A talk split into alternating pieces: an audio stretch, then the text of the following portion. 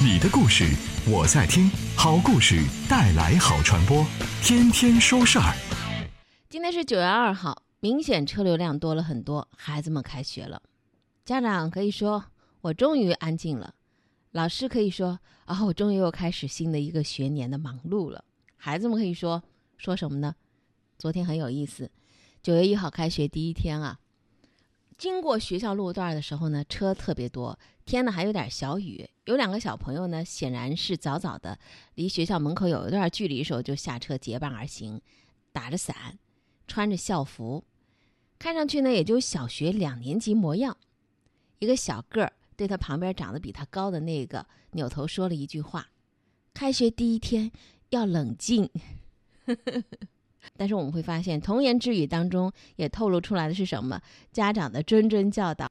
昨天家有读书郎的，肯定是老老实实的坐在电视机前，按照要求统一了看了那一场啊央视的开学第一课。我叫郭德贤，大屠杀的时候从白公馆跑出来的，活到现在九十五岁，身体还健康。在一九四八年，我都被捕了。我是地下党里面，哎，我做地下党的工作。被捕了过后，就关到白公馆。那时候心头啊，老是觉得，我希望我们党快点来啊，解放我们重庆啊，哎，解放我们呐，哎，罗光斌。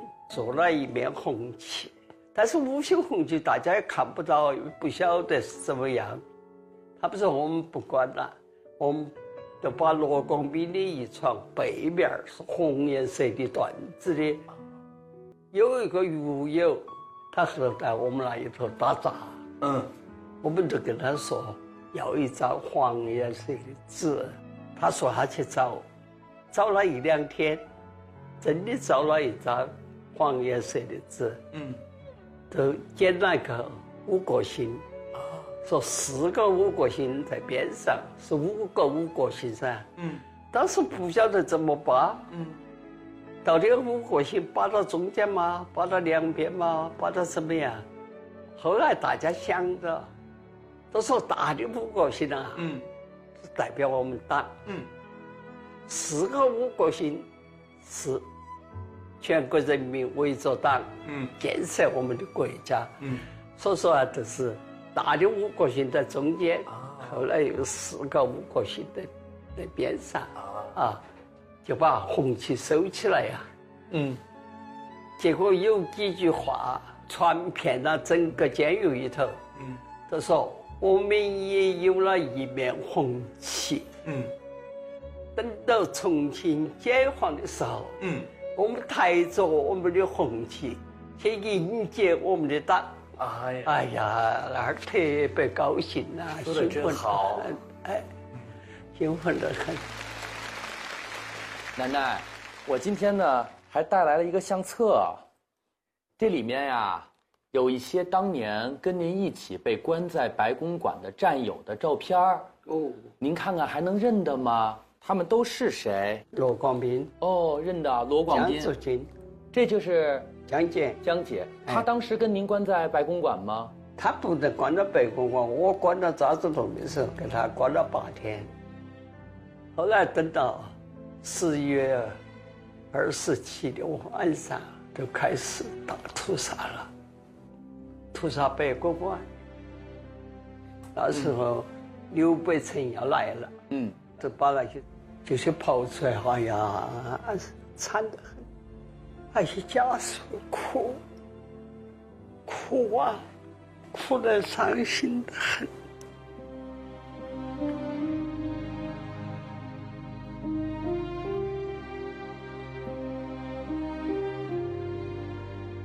你朋友说，被我一个对夫妻在监狱里头生了两个娃娃。一个叫王小华，一个叫王永华。他们一个手抱一个。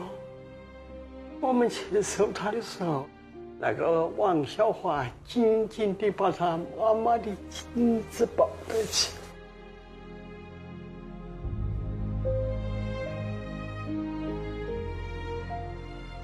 底下四个。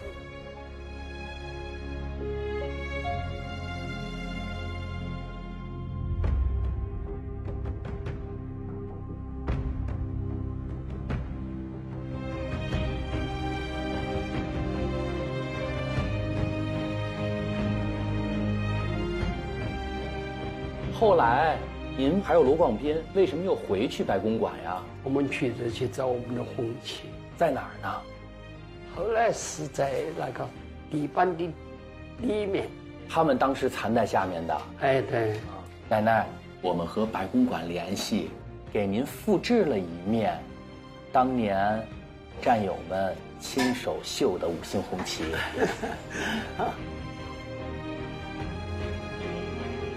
哎呦，我们漂亮！看到他像朵落光一样，像他们几个。确实，后来红爱那本书也说的不错。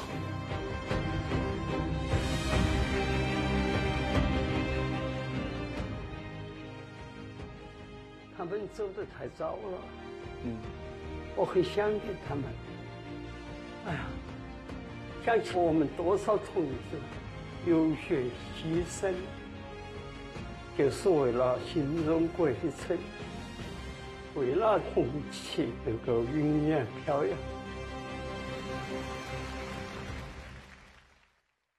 爸爸，老师教我们要爱祖国，可怎么做才能叫爱祖国呢？宝贝。你爱咱们家吗？我爱呀。那你在家里会乱扔垃圾吗？不会。我们走在路上，手中的垃圾不随便丢在路上，把它放到垃圾桶里就是爱国。我们爱护身边的环境，爱护身边的花草，过马路走人行横道，这都是爱国。爱国不是喊口号，从小事情上尽到我们的责任，做到自己应该做的。就是最简单的爱国了。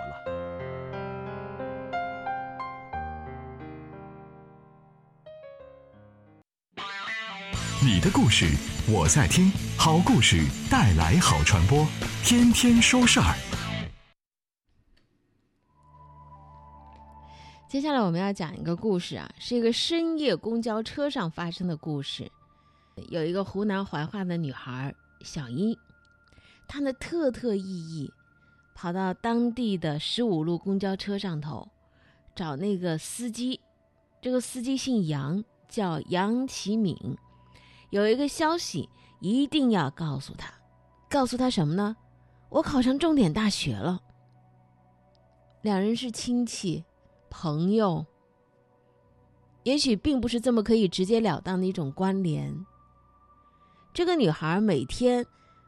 下晚自习的时候，都要乘公交车赶回家，但有的时候呢，也赶不上，就差那么一点时间，经常一路狂奔。那杨师傅就老远看那个小小的身影这样奔过来啊，他都特地的多等一会儿，因为这是一辆末班车，他每天晚上都在这个站台多等他五分钟的时间。高三这一年，每天晚上他都要等那个小姑娘。下了车以后，被父母安全接到了，他才开走。就我我出来我就想我说我说叔叔肯定已经不在外面了，我就想着我就不跑了，我就慢慢走。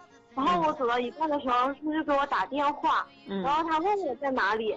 然后我就想说，我说我说我还在学校里面，叔叔你不用等我了？我可能还会比较晚，先你你先把车开走吧。他就讲，啊，那你赶快跑出来，跑出来，然后我我还在外面等你。我当时就挺感动，我说说这个叔叔真的就是特别特别关心人，嗯嗯嗯嗯，所以对我真的特别关照。非常非常的感谢这个师傅，坐这么久的那个公交车，这个师傅真的是一个非常正义、非常热心、非常好的一个师傅。对于这件事来讲，对于作为我来讲呢，我觉得我我只是我做到了我应有的一些事情，嗯，也不是说特别那个，因为作为我们公交员的话，就是不班车就是要保证每个乘客、每个学，尤其是学生、高三学生，要保证他们平平安安的回。很朴实的一句话，说公交司机嘛，最后的公交末班车就是要保证每个乘客平平安安的到家。短短五分钟。温暖一辈子啊！如果你笑一个微笑，我敞开火热的胸怀；如果你需要有人同行，我陪你走到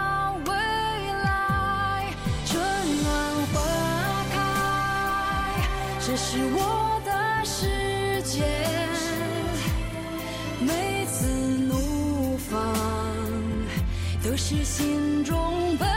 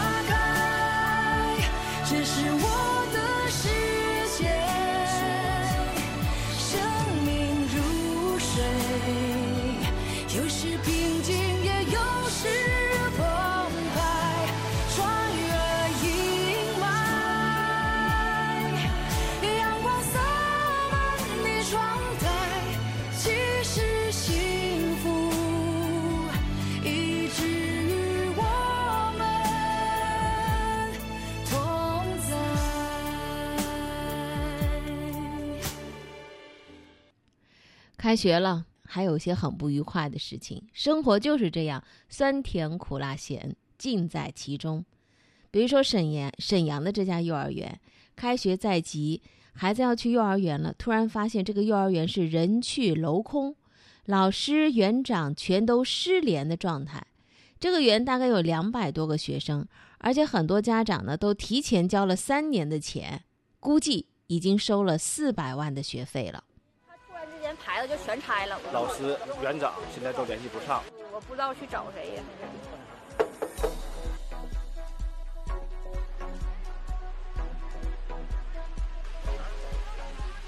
之前就是告诉我们说，幼儿园有手足口疾病，让我们放假在家待一周。然后我们今天来，突然之间看幼儿园牌子被摘了。我前天来还有保安大爷在那个保安室呢，屋里的设施什么都没动。所以说现在我们的家长，一是孩子没有学上，二是我们这钱款去向，不知道从如何去找。我们交了一年的钱，两万三千九百多块钱。因为他当时有活动，我当时是一共交了五万一千多。初步统计了一下，大概得有两百多，两百多。这里边有交三万，有交五万你，就按照都按照两万左右算的话。应该在四百万左右。首先遇到的困惑是我们现在所有的孩子手续都在幼儿园，这周边的幼儿园现在都招满了，根本现在就是没有任何幼儿园可以接受我们。我要是转园，他得给我开一个转园证明啊，都没有。好像对幼儿园第一，我们不审批。幼儿园审批它是这样，你来先申请，然后你提供消防合格证、食药监的合格证，有这些证了。才教育局才可以批，但是他家的消防可能迟迟没干下来，没有手续，就是无证经营。第二，他就这种收费，不允许这么跨越收费都不允许，就是孩子来一月一收费，一月不收。周一上班了，我给市局打电话，然后我再查一下市局的备案。已经有一部分家长在幼在那个派出所已经立案了，都带着合同啥过去的。你瞧，这幼儿园开学了，孩子该上学了，突然之间是人去楼空啊。对于这个案子追责呢，网络之上也有蛮多的争议的。呃，有一个说法呢，说教育部门是在推卸责任啊；还有一个说法呢，说家长你是贪图便宜，你一下交了三年的钱都有的，交了五万多的，一下交了一年钱的也都有。而这幼儿园确实也不是很便宜啊。其实两者都有不可推卸的。第一，家长是有责任吧？有贪图便宜，你连资质都没有去审查过，享受促销的优惠，以身试险，本身是不合规的。因为通常幼儿园的缴费要么是按月，要么是按学期、按年，甚至是三年，实在是不常见的。还有就是交费之前没做足功课，你连办学资质都没有关注到，所以你是难辞其咎。第二个，监管部门有责任吗？有啊，失察呀，无证经营。虽然按照规则制度没满足条件不颁发办学资质，但是你教育部门对辖区之内的教培机构是有督查之责的，所以有失察之责。总的来讲，家长是最终的决策者，是负主要责任。所以我们在这特别提醒，有些培训啊、教培之类特别多，要警惕啊所有的长期课程的促销的行为。交费时长不要超过国家规定的最高的时间，比如说幼儿园就是按学期、按年收费的，课外辅导不能超过三个月。对于违规收费的促销活动，要警惕才是。为什么我们说要警惕、警惕、警惕呢？因为大家挣钱实在是太不容易了，挣钱不容易，但是呢，掏你口袋的这些呢，着实又太多。比如说，在今天快速浏览当中说到的那个。戴某康啊，他自己去自首了。为什么自首？撑不下去了呗。这是上周，也就是昨天，关键词无非是这样几个：戴志康非法吸收公众存款罪投案自首。随后还有更多的有嘲讽意味的细节被挖了出来。